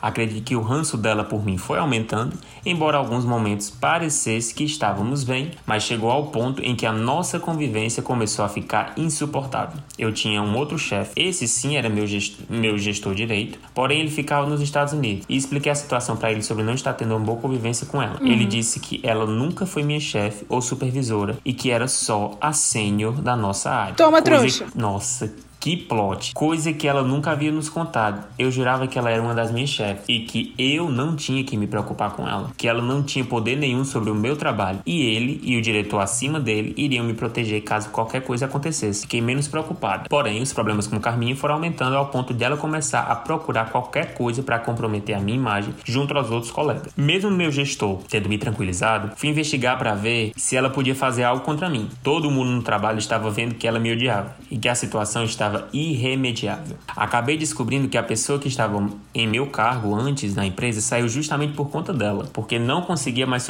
suportar conviver com ela. Aparentemente, a máscara de super sociável dela estava caindo para mim. Depois descobri que a chefe anterior da área também saiu por conta dela. Carminha foi ganhando a confiança e o coração do diretor do Brasil. E ela fez um motim com os outros colegas da área para tirar a antiga chefe. Turfão demitiu a chefe e garantiu a Carminha que ela seria a chefe da área. Porém, até então, isso não tinha acontecido por trâmites burocráticos. Fontes da fofoca dizia o Instituto Disque, né? O Instituto Disque dizia que ela tinha um caso com o Tufão. Ele adorava ela mas essa fofoca nunca pude confirmar. A gente vai acreditar. Ela também havia feito a cabeça do nosso diretor nos Estados Unidos para demitir um colega que até então trabalhava comigo, e ele mesmo me contou que a vida com ela era um inferno. Percebi que eu estava sentado ao lado de uma vilã que eu mexi com quem não deveria. Mexer agora e agora já era, né? Tava ferrado. Ela já dava indícios de ser manipuladora e duas caras desde o início, e eu não percebi. Era bolsominho, a favor do armamento.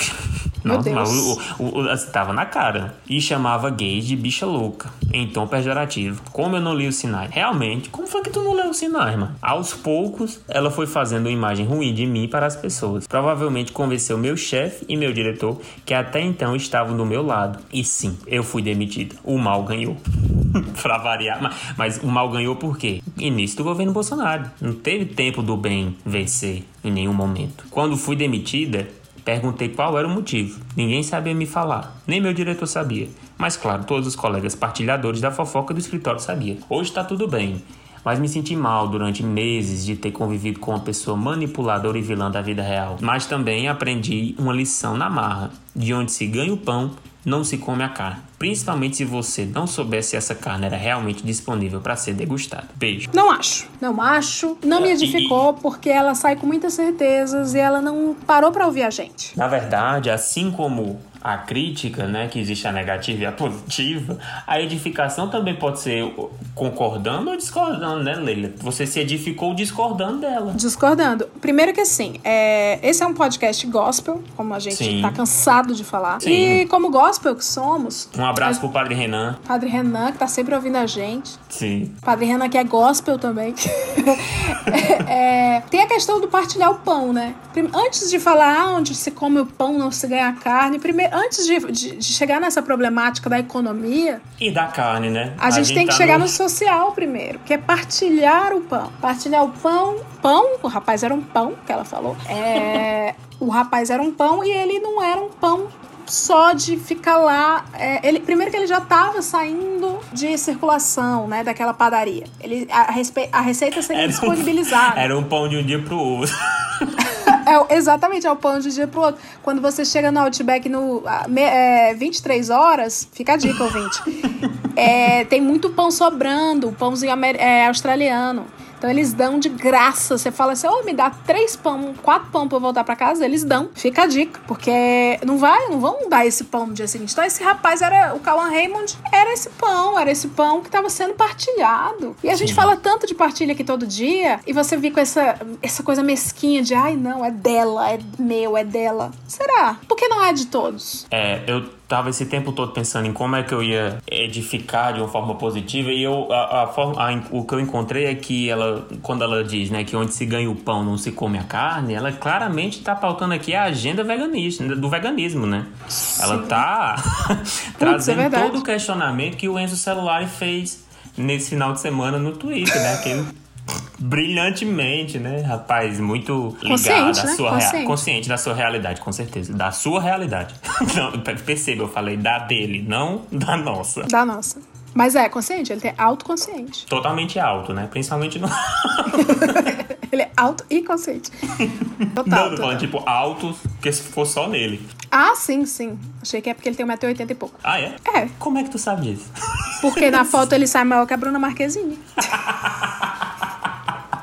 Matemática, né? Matemática que a gente pega sim. nos olhos. Não, sim, com certeza. Eu vou indo para a próxima partilha, uma partilha gospel de, do, do, nosso irmão gospel André Marques, que fez o Mocotó. Sim, é, que é atual é, apresentador do péssimo reality show No Limite. Oi, Leila e Glaudemir. Ai, ai, ai, ai. É, ele, eles são muitos também, tá, Leila? Assim como Começou tiveram os anticactos, né? Os Isso. anti-mandacarus também estão crescendo, né? É isso, assim, toda, toda São- ascensão também tem. Como que é o os fandom da Preta Gil? São os fãs da Preta Gil, da sua vizinha preta. Os Gilers. Os Não, Gilsons, os Gilsons. Os, é, os, os Measures. Ai, meu Deus. Olha só, André Marques que fez uma cotó. O nome dele é Glaudemias. Inclusive, é o arroba É. dele. Já sigam aí no Twitter pra não ter erro. Glaudemias, um dos melhores perfis do Twitter, o nosso reizinho. Eu Muito não obrigado. entendo quem ainda não segue. Mas vamos lá. Espero que estejam bem. A partilha que eu tenho pra contar hoje é de alguns anos atrás, quando eu comecei a trabalhar em um supermercado aqui na minha cidade. Como eu ia trabalhar no caixa, precisei ser tutorado por uma operadora já experiente, que ficaria alguns dias me ensinando aquele serviço exaustivo. A operadora que ficou encarregada de me ensinar se chamava Cissa Guimarães. Era um amor de pessoa, mãe solteira, daquelas que só está trabalhando naquele ambiente por conta do sustento dos filhos, sem muita ambição, além de prover para a família. Uma mulher dada pra sua família, né? Sim, Cissa Guimarães sempre foi essa força, né, da natureza. Sempre. Um beijo, Cissa.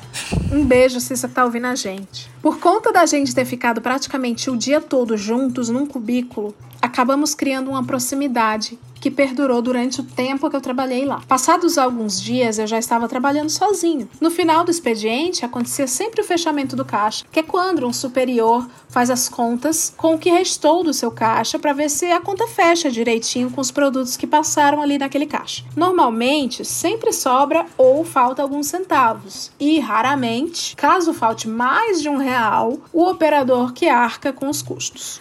Nossa, que chato. Como o trabalho era sempre entediante, eu ficava contando os centavos que sobravam durante todo o expediente. E no final do dia, fazia uma operação de doação com esses centavos para um hospital que a rede de supermercados ajudava, com o objetivo de, no fechamento de caixa, ficar com saldo absolutamente zerado todos os dias. Isso é relevante. Voltando para o centro da partilha. Acho engraçado que, que ele, ele marcou que é relevante. né? Isso é- eu acho que é porque a gente fala tanto das informações que não são relevantes que os povos já estão ficando com medo. Total. Surge uma vaga, um ranking do cargo de operador de caixa e uma das minhas superiores, a Najara Tureto, estava querendo treinar a amiga dela, Larissa Manuela, para subir de cargo e ficar no mesmo nível dela. Eu tô amando esse supermercado com Larissa Manuela, Cícero Guimarães e Najara Tureto. A grande atriz Larissa Manoela, né? O problema é que o nosso chefe, o Gugu Liberato, estava cogitando colocar Cissa Guimarães nessa vaga e começou a treiná-la. Ai, que fofo, merecido.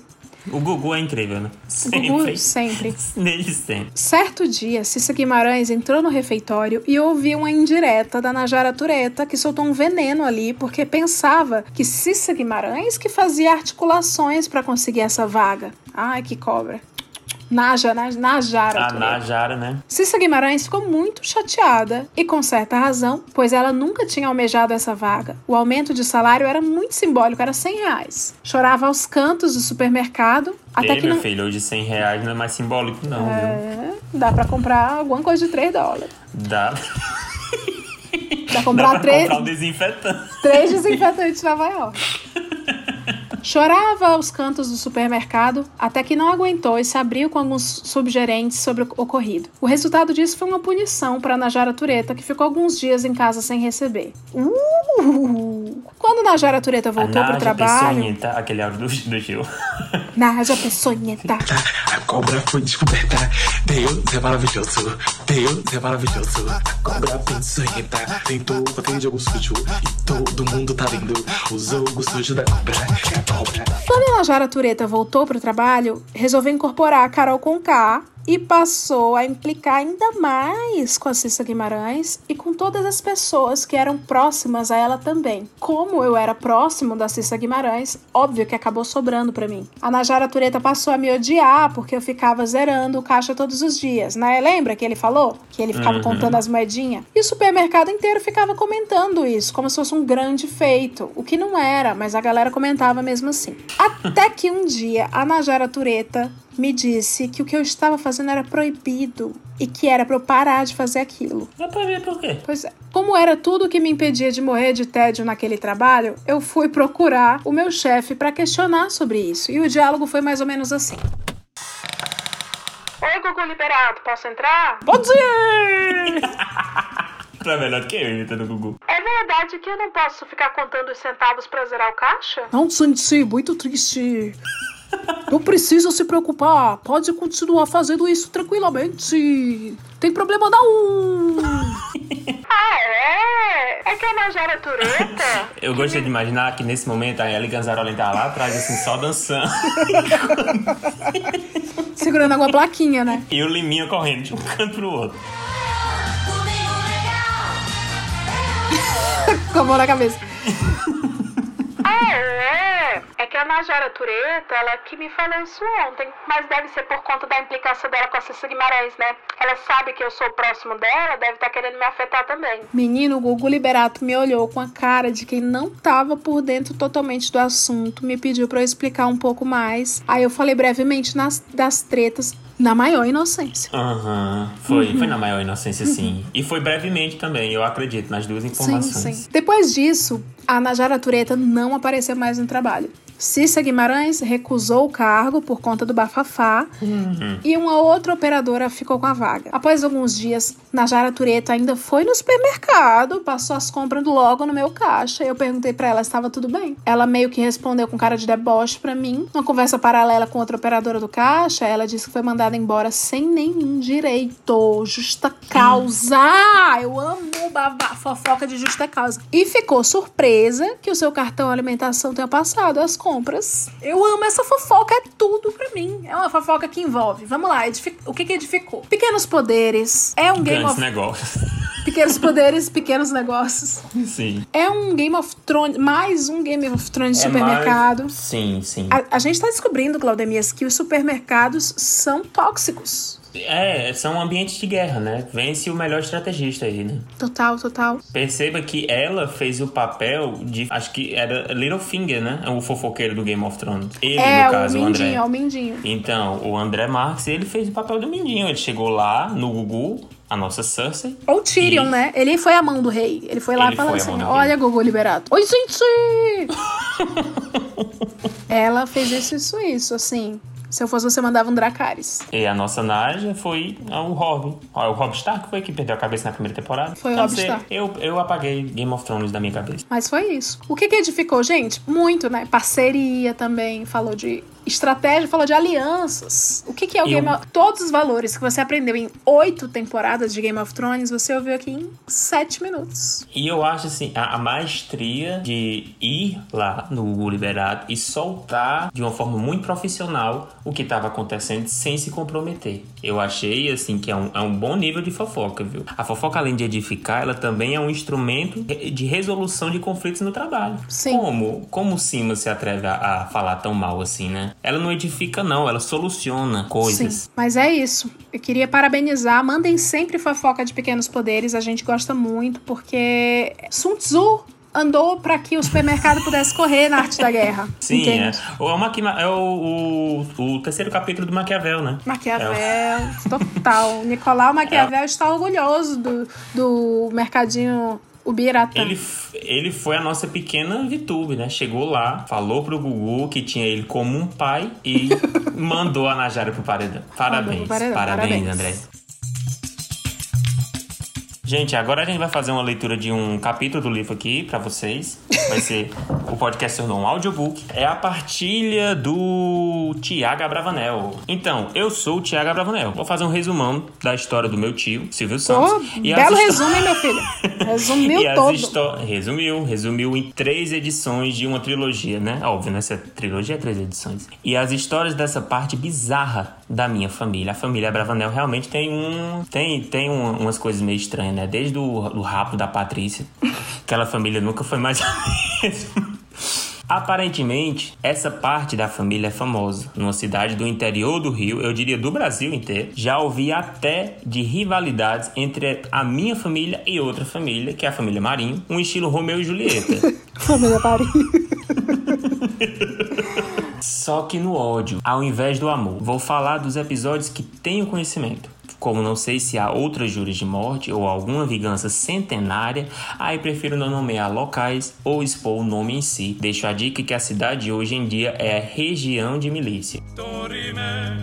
Coinoar, hein, galera? Coinoar. Vou começar então pelo famoso Bruno Mazenga, que nem sei o que é meu, mas que esse episódio é digno de menção. Bem, ao estilo rei do gado, essa família criava gado da variação bovina mesmo. Um dia um rapaz resolveu roubar um boi dele, talvez para fazer um churrasco. Não sei, só sei que ele se arrependeu profundamente disso. Afinal, quando o Bruno soube do acontecido, foi atrás daquele que o havia subtraído, se deparando com o agora falecido boi, resolveu realizar um velório um tanto especial, enterrando o boi, só que com o detalhe do bandido posto vivo dentro da carcaça do cadáver. O quê? Eu também não entendi essa parte. Eu apenas colei. Não, eu entendi essa parte. Presta atenção, ele enterrou o boi, só que com um detalhe do bandido, que foi o cara que roubou o boi, vivo, dentro da carcaça do boi. Eu, ele então, ente- eu li isso, eu não quis entender isso, não. Eu me fiz de doida. Oh, meu Deus. Mas você parecia. Não, deve estar errado isso aí. Não, deve tá, Não, tá não é errado isso isso daí. não, não é que isso não, não, é não, outra não. coisa. Não, não. Você chegar. É o. É menina, eu já- é o boi bandido da novela, menino. Mas o único assassinato da família que chegou à mídia foi a vez que o irmão da minha avó morreu apaulada pelo Meu próprio filho, que era doido na droga. Meu Deus do céu, Thiago Bravanel. Nossa, a família Marinho tá. Ou a família Bravanel tá. Gente, ó, ouvinte, ouvinte, se tiver algum ouvinte que não é da criminalidade, a família não é da criminalidade, manda um e-mail também pra gente. Manda, por favor. A gente quer ouvir umas histórias também que não tem a ver com, com um negócio de assassinato, tá? Ou tá, tava bom? numa energia de cocô de vizinha, né? Pra. Paulada.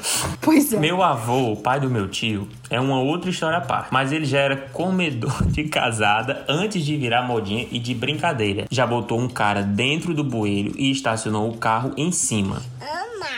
Coisa de jovem, né? Meu Deus do céu. que mais tinha pra fazer nos anos 50 e vovô criança do Rio de Janeiro. Eu não sei o que isso quer dizer, se crianças do Rio de Janeiro Faziam isso aí? Suas faziam crianças, isso, né? é, eu não entendi. Nossa, o mas Joselito, só tinha Joselito.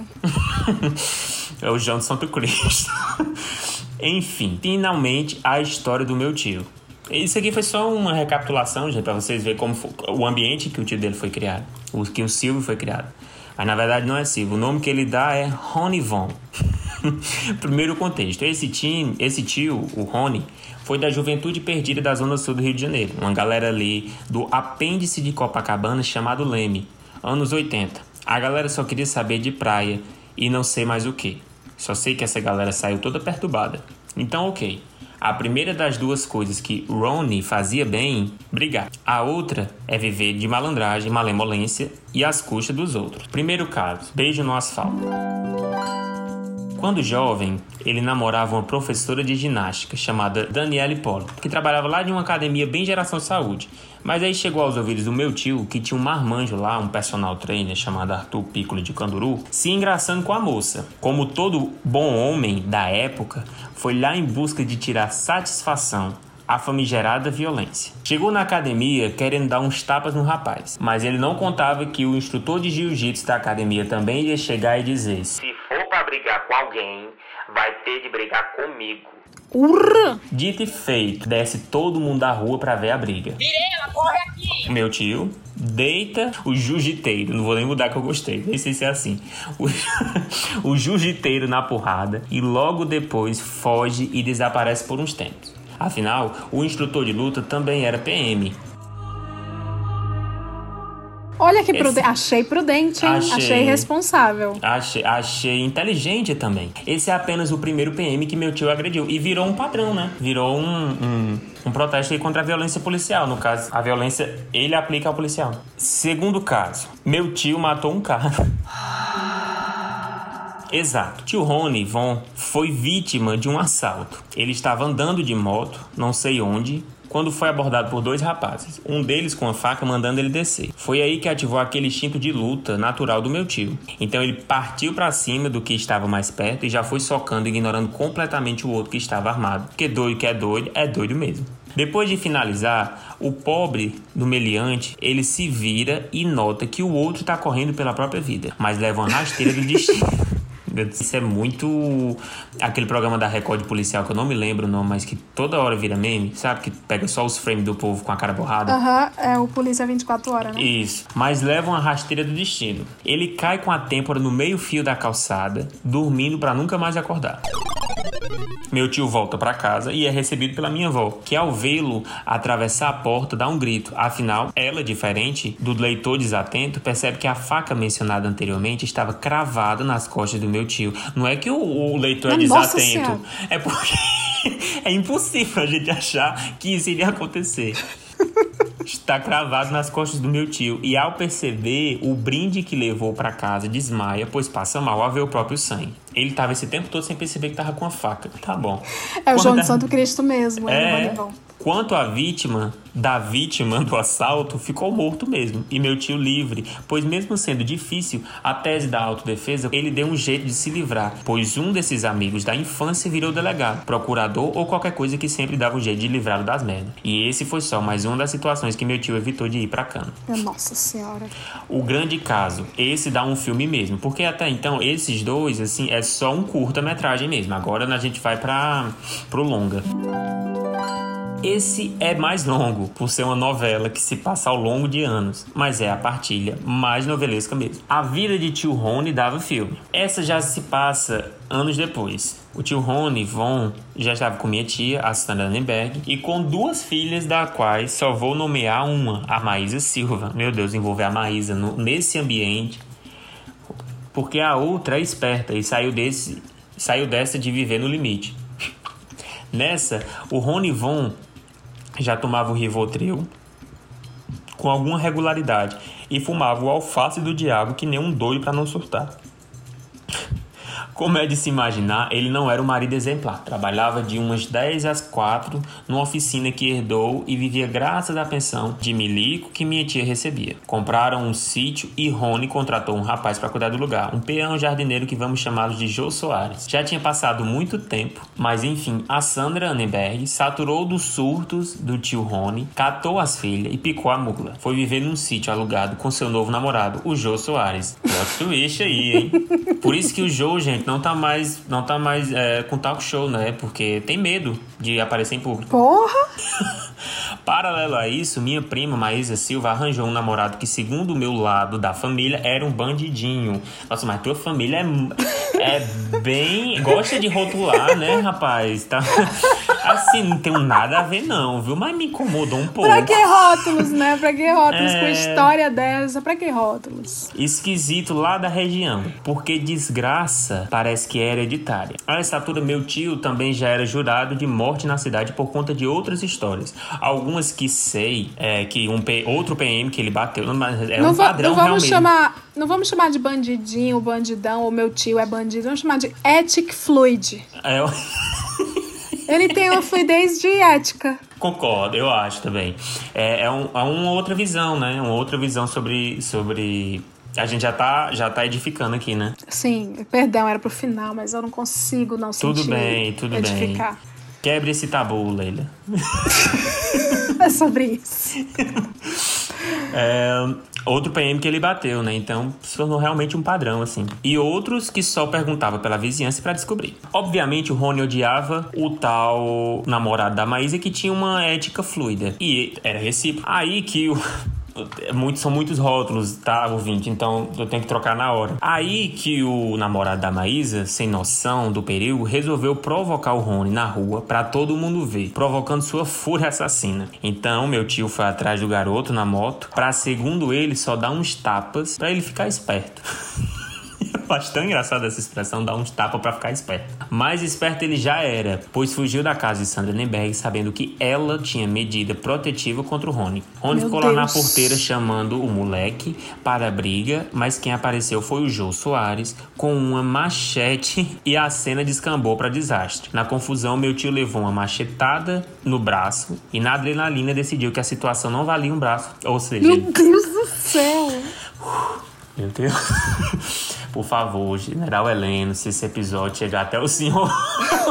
General Helena, assim, eu, eu imagino que seja uma alegoria. Que não é Sim. possível que exista esse tipo de brasileiro na nossa pátria. Imagina a nossa pátria que já não tem mais corrupção, que não tem mais pobreza e tá tudo bem. Imagina, isso, isso é personagem.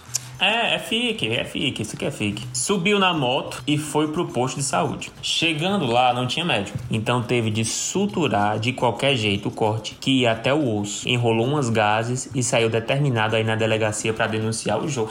Olha, o Rony Ó. Von denunciando na Hum, delegacia. É, um- é, um- é uma evolução, né? É uma É evolução. redenção, né? é, a A rede- é o redenção. arco. É o arco de redenção dele. O arco de redenção. Nossa, que história bonita, gente. Tô achando bonita. Viu, General Helena? É uma alegoria bonita. É uma coisa. Maria do Bairro, né? Que foi, É. teve a cara jogada na lama, depois joga a cara. Quem jogou ela na lama, na lama também, né? Uhum. Tem um valor aí. Afinal, não se escapa tanto da cadeia sem aprender uma coisa ou duas sobre direito penal. ou pelo menos é, é o que acredita o Rony. Mas aí, na porta da clínica, a PM já tava lá pra levar meu tio pro xadrez. Que era um, um ambiente é, familiar, ele. É um ambiente Uhum. afetivo. A família soube dessa história, pois meu tio ligou de dentro da cela da delegacia para meio mundo, pois o carcereiro era brother dele. Então deixou ele com o celular. Cheguei até... Ele mandou uma mensagem pra mãe. É, mãe conseguiu um emprego na delegacia. Ah, filho, você é o quê? Eu sou detento. Cheguei até...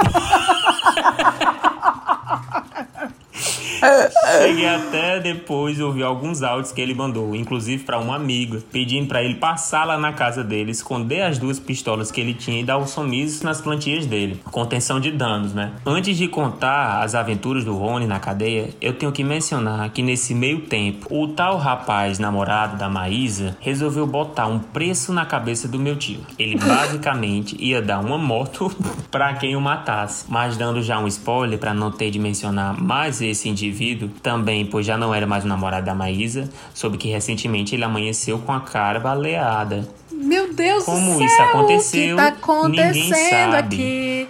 Eu acho que é uma fanfic, nada disso é real. Eu vou ter que botar explicit nesse episódio, mas tudo bem.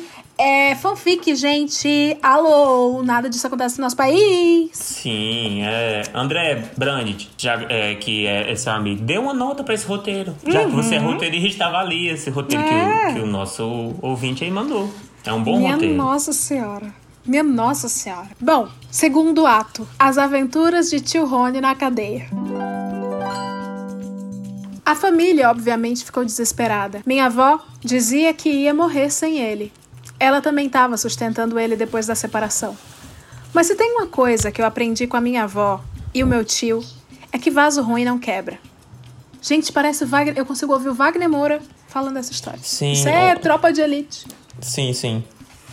É, Meu pai queria muito dar um jeito de tirar ele da cadeia para minha avó não morrer. E eu, apesar de até achar que essa cadeia demorou para rolar, fiquei realmente preocupado que de alguma forma é, alguma facção fosse usar meu tio para extorquir o resto da família, sabe como é?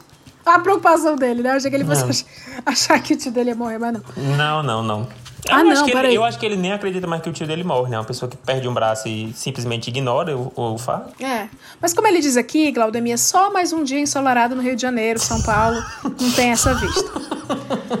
Ah, e É. sim, todo mundo preocupado dele perder o braço, que nesse transtorno de alguns dias nem banho eu acho que ele tomou. O começo foi ruim mesmo. Ronivon queria. Porque é o Ronivon, um cara super pacífico. Ronivon queria tratar do braço, ficou lá numa gaiola especial para esperar a consulta, trocando ideia com outro moribundo que tava lá. Esse que no dia seguinte, segundo meu tio, nem vivo tava mais. O Macho, médico. pelo amor de Deus. Tá Irmão, acontecendo? o que tá acontecendo?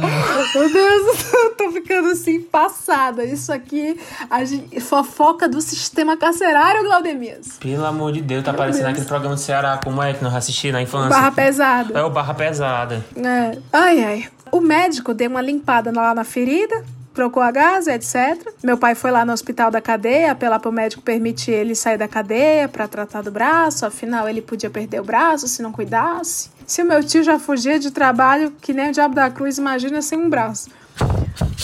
Só pra ouvir o médico dizer: Se ele perdeu o movimento do braço, pelo menos ele não usa mais pra cometer crime. 10 de 10 o sistema carcerário humanizado carioca. Meu Deus do céu. Meu Deus do céu, é Minha errado em nossa, tantos níveis que eu não... Muitos níveis. Crítica social à parte, vamos pra. Meu filho! Meu filho, você tem certeza que essa é a única crítica social dessa tour? Crítica social à parte, vamos pra parte divertida. Só hoje, claro, porque na hora até eu tava lendo o documento e fazendo clipping pra advogado tentar tirar meu, meu tio do chilindró. Tio Ronivon foi pra uma cela de galera barra pesada. Mas, contrariando toda a preocupação da família e provando que não se subestima um malandro carioca carismático por mais lixo humano que ele seja, ele depois foi me contar que tinha adorado a cela que ele tava. Arranjou um esquema com os remédios controlados que ele tinha direito, entrou direto na economia interna da cela, usando o Rivotril como moeda de troca, garantia uma cama pra dormir, conseguia uns misto quente do chapeiro da cela e ainda descolava um baseadinho que, segundo ele, chegava via tecnologia de ponta. Risos. Um drone carregado de droga. É sobre a, a utilização da tecnologia, né? Tipo, é, é, é sobre É. isso, assim, como a tecnologia ela facilita a vida do ser É, humano. é quase. Eu tô numa palestra do Rectal, eu tô me sentindo. Sim, a IBM patrocinando esse caso aí. É um drone carregado de droga que parava na janela da cela. Mas do lado de fora, todo mundo doido, minha avó surtando e etc. Foi aí que a família correu atrás dos contatos pra tentar botar ele numa prisão, que ao nosso ver daria menos chance pra ele morrer. Engraçado é que a nossa tentativa de salvá-lo acabou atrapalhando os esquemas, porque ele foi transferido para uma prisão controlada e foi parar na cela dos evangélicos, que era liderada por um pastor que estava lá por estelionato. Enfim, Ronivon detestou essa cela. Depois ela me contou que era um inferno, risos. Que rezavam de manhã, rezavam depois do café, no almoço, na janta, antes de dormir o dia inteiro e não rolava nenhum baseadinho. Nada. Tio Ronivon me contou depois que só não ficou maluco mais, né? Lá dentro, porque deu um migué no pastor para não ter de rezar o dia todo, dizendo que ele tinha muito no que pensar e precisava de uma reflexão silenciosa para se acertar com Jesus. E o finalmente dos finalmente. Depois de um tempo, nós conseguimos dar um jeito dele sair de lá. Graças até, a Deus, o fim. Até dele furar a fila do hospital pra ver se ainda tinha como arrumar o braço. No final, Esse até deu tempo certo. todo, meu filho. Isso tudo braço pôde. Pelo amor. No final até deu certo. Ele conseguiu mexer a mão e tal. Eu amo essa família é muito desapegada, gente. É uma família muito desapegada. Sim, desapegaram total, inclusive, do braço, né? Do braço, dos, dos entes queridos. Assim, ah, vamos tentar salvar ele e deixar ele vivo? Vamos, se rolar, né? É, então tá. Da prática É. do não julgamento. Sim! Bom, ele conseguiu mexer a mão no final, daí com a pandemia. Isso foi, olha, foi agora. Ele ficou mais pianinho. Olha, orgulho da OMS, viu, gente? É sobre isso. Sim. A família ficou até feliz, porque ele arranjou uma namorada que é delegada da PM. A história dele com a PM se, reuniu só, se resumiu só à violência, mas a amor também, né? E a galera bota fé que essa menina vai dar um jeito nele. Eu espero que vocês tenham gostado da grande epopeia, que já é Deus, só coitada esse pouco que eu sei da história da minha família. Realmente eu fico em dúvida se isso é normal ou é a minha mente é especialmente doida, porque o meu tio é uma pessoa terrível, mas é família, né? Um beijo, eu agradeço por preencherem o vazio que tem sido meus dias isolados, solitários de quarentena com partilhas que tanto me fazem falta. Olha Tiago, só, Tiago, ah, pelo amor de Deus. É super normal. Isso acontece muito. Tu não. É super. é, Fica tranquilo. Isso é muito comum. É, um, é, é recorrente na maioria dos lares, dos, dos lares brasileiros.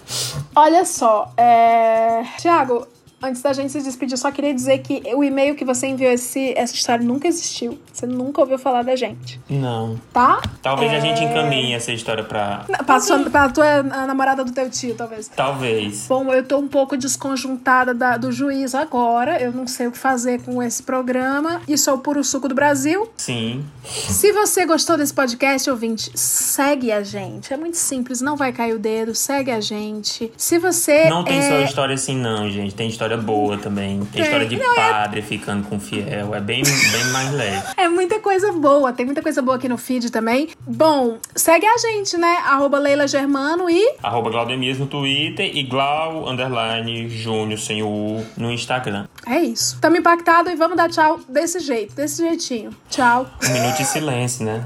Eu tô, tô Ser chocada. assim. Tô chocada. Você mesmo.